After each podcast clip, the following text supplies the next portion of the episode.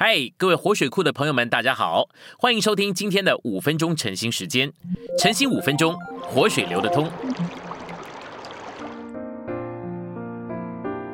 今天有两处经节，第一处是启示录二十一章二节。我又看见圣城新耶路撒冷由神那里从天而降，预备好了，就如心腹装饰整齐，等候丈夫。第二处是启示录二十二章一到二节，天使又指给我看，在城内街道当中，一道生命水的河，明亮如水晶，从神和羔羊的宝座流出来，在河这边与那边有生命树。信息选读：圣经六十六卷书总结于新耶路撒冷。圣经六十六卷书里所记载一切正面事物的总和，乃是新耶路撒冷。一面，我们可以说，圣经向我们揭示了神圣启示的中心线，就是神的经纶和神的分赐；另一面，我们可以简要的说，圣经向我们启示的其总和，乃是新耶路撒冷。新耶路撒冷乃是圣经整个启示的全部组成。神是说到，他这一位在已过的勇士里就有一个定旨，定了一个计划，并且为着成就他这个计划，创造了万有。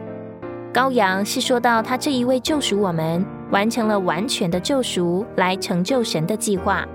因此，启示录二十二章一节的神和羔羊的宝座指明，这宝座是要借着基督的救赎来成就神的计划。神的计划和基督的救赎。都是借着这宝座而得成就的。宝座乃是生命水的河所流自的源头，这河带着长在其中的生命树而永流。为着完成神永远的定旨，宝座流出神自己，使他的定旨借着这生命的水流能得完成。不要以为新耶路撒冷仅仅是将来为着一般人的客观事物，我们必须看见启示录二十一和二十二章里所记载的。该是我们今天非常个人的经历。按经历来说，每一个正确正常的基督徒都是一个小新耶路撒冷。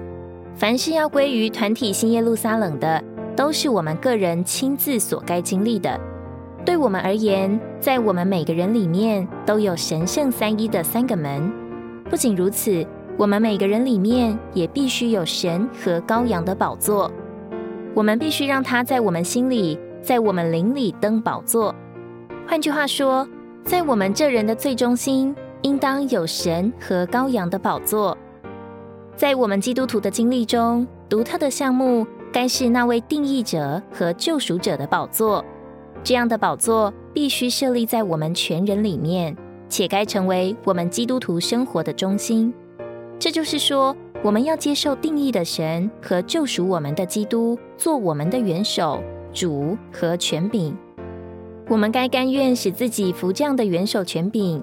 我们敬拜他是主，并接受他做我们的权柄。我们让他在我们里面，并在我们的基督徒生活中登上宝座。我们在这里的生活不是为着自己，我们的生活存在乃是为着成就神的定旨，好成就基督所已经完成的。因此。我们经历那一位在宝座上做元首、做主的，并且自己服这样的权柄，在我们的日常生活、家庭生活、婚姻生活、职业生活和教会生活里，中心必须是神的宝座。我们凡事都该服他的元首权柄。每当我们愿意使自己服这元首的权柄，我们立刻感觉到有个满了神丰富的东西在我们里面涌流。这就是三一神的流，做了我们的生命、生命的供应和全人的一切。在我们里面，我们感觉到这样的流，这流来自神和羔羊的宝座，乃是生命的水。今天的晨兴时间，你有什么摸着或感动吗？欢迎在下方留言处留言给我们。如果你喜欢今天的内容，欢迎你们订阅、按赞，并且分享出去哦。天天取用活水库。让你生活不虚度。我们下次再见。